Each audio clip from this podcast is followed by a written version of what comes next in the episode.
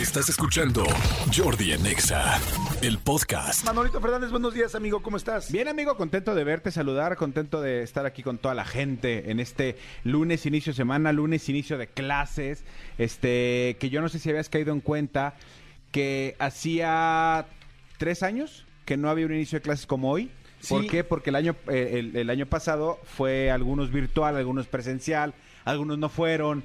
Entonces, este, esta vez sí has- es, todo mundo regresó presencial. Sí. Entonces, este, pues que sea la mejor de, la mejor de las suertes para todo mundo. Exactamente, feliz re- este, reinicio de clases. Hoy, fíjense, hoy más de 29 millones de alumnos vuelven a, a las aulas. Y fíjate que yo sí pensé eso, amigo, que lo dijiste en la mañana.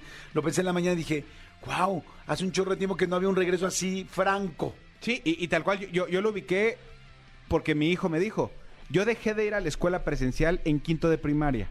Hoy mi hijo entró a segundo de secundaria. O sea, mi hijo estaba presencial en quinto de primaria, él no acabó su quinto de primaria, su sexto de primaria lo hizo completo virtual, su primer año de secundaria empezó virtual y luego ya fue a presencial y ahorita está arrancando su segundo año de secundaria ya presencial. O sea, sí, sí, sí, sí, sí somos eh, de la generación de la pandemia Sí, claro. para que para que ubiquemos que afortunadamente estamos este del otro lado y también los que están del otro lado al parecer amigo es el Cruz Azul Sí, ya. ganó 2-1 Gracias a Dios. la verdad amigo la verdad o sea fue como de ¿De churrito? yo creo que se los andaban chingando los del Querétaro yo vi el partido completo no me preguntes por qué lo vi completo y sí dije ay mi Cruz Azul Apenitas.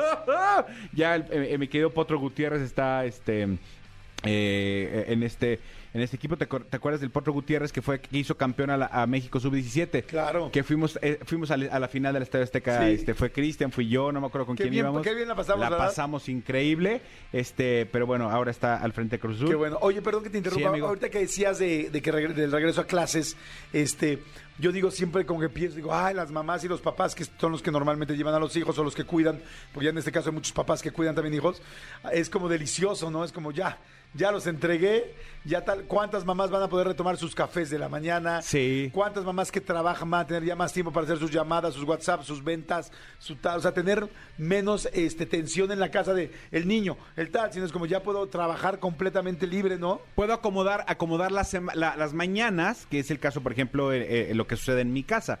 En mi casa sí, eh, eh, yo llevo a los niños a donde los recoge el camión, se van en el camión y ya entonces en la mañana aprovecho para hacer otras cosas, para ir a caminar, para hacer tal. Mi mujer aprovecha para poner orden en la casa de lo que es increíble, pero un periodo vacacional, no Sí. solo, o sea, aunque no salgas de viaje a, a Turquía, no importa. Un periodo vacacional es como un desorden en todos los sentidos adentro de una casa. Claro. Entonces, este, e- es como para intentar poner este calma a las aguas nuevamente Exacto. y pues y pues buena vibra para todos. ¿Cuántas mamás ya van a ir al súper sin gastar tanto porque ya no traen al niño atrás de me compras, me compras, me compras? ¿Cuántas mamás van a buscar su intimidad en la mañana? No se hagan señoras que también luego andan prendiendo su celular y andan viendo cositas y en la mañana es su momento. ¿Cuántas mamás van a tener que cocinar? No, bueno, eh, cocinar sin tener a los hijos al lado. Bueno, no, eso es como, no, está padre. ¿Cuántas mamás van a poder, este hacer su clase más largo, no correr del gimnasio si es que van al gimnasio, o no correr porque luego cuando llegan los hijos en la mañana es correr. ¿Cuánt- ¿Cuántos papás, cuántas parejas van a poder ver una serie en la noche? Porque, ahora- porque antes los niños estaban despiertos hasta tarde. Exacto. Ahora los niños tienen que dormir más temprano para ir a la escuela. Entonces tú puedes ver una serie en la noche, una peliculita, este, eh, ahí como platicar con, con tu pareja. ¡Feliz regreso a clases! ¡Feliz regreso a clases a todos, mamás y papás! Ya tenemos un poquito más de tiempo para nosotros. Exactamente. Y los squinkles están allá. Exactamente. Amigo, y Checo Pérez, segundo lugar en, el oye, Gran el Premio. 1-2, qué buena onda Eh, impresionante, impresionante. Pues, ¿sabes qué me impresiona más? Eh, en teoría tiene el mismo carro que tiene Max, Max Verstappen. Parecía que no. Parecía que no. O sea, verdaderamente Checo estaba a un ritmo impresionante. Pero lo de Max Verstappen, decían los comentaristas, algo que yo dije, suena exagerado, pero ya luego escucharlo de la voz de los pilotos, todos dijeron, es que Max Verstappen está corriendo en otro, en otro circuito, o sea, en otro nivel, en otra O galaxia. sea, trae otro coche, trae otra velocidad. Es el mismo carro, amigo, pero la manera que tiene de conducir. O sea, él empezó en el lugar 14 y acabó primer lugar, pero no habían pasado ni 11 vueltas cuando Max Verstappen ya estaba en primer lugar.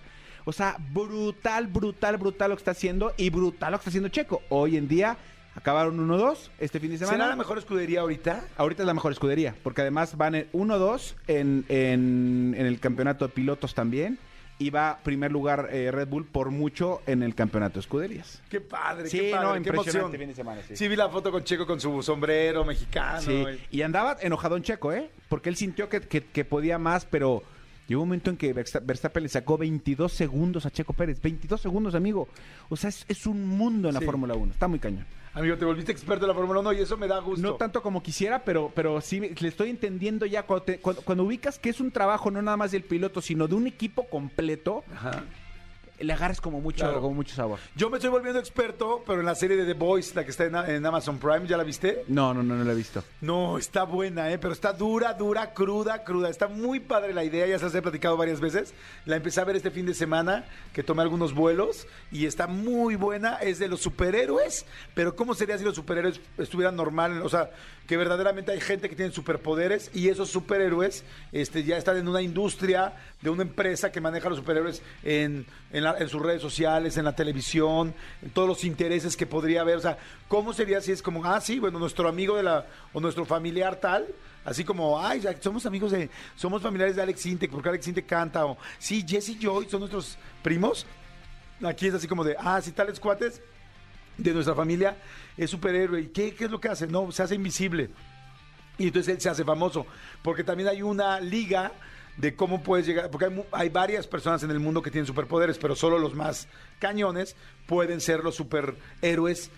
eh, este, populares, conocidos, masivos, pero está crudísima la serie, o sea, cruda fuerte, o sea, de hecho, para mayor de, 18 de 16 años, dice ahí, yo diría de 18, este, porque hay de todo, sexualidad, o sea, pero es muy chistoso ver cómo sería un mundo real con superhéroes de a de veras y cómo se comercializaría y cómo los dinero y los intereses se manejan y hasta la sexualidad y, y al final no dejan de ser humanos.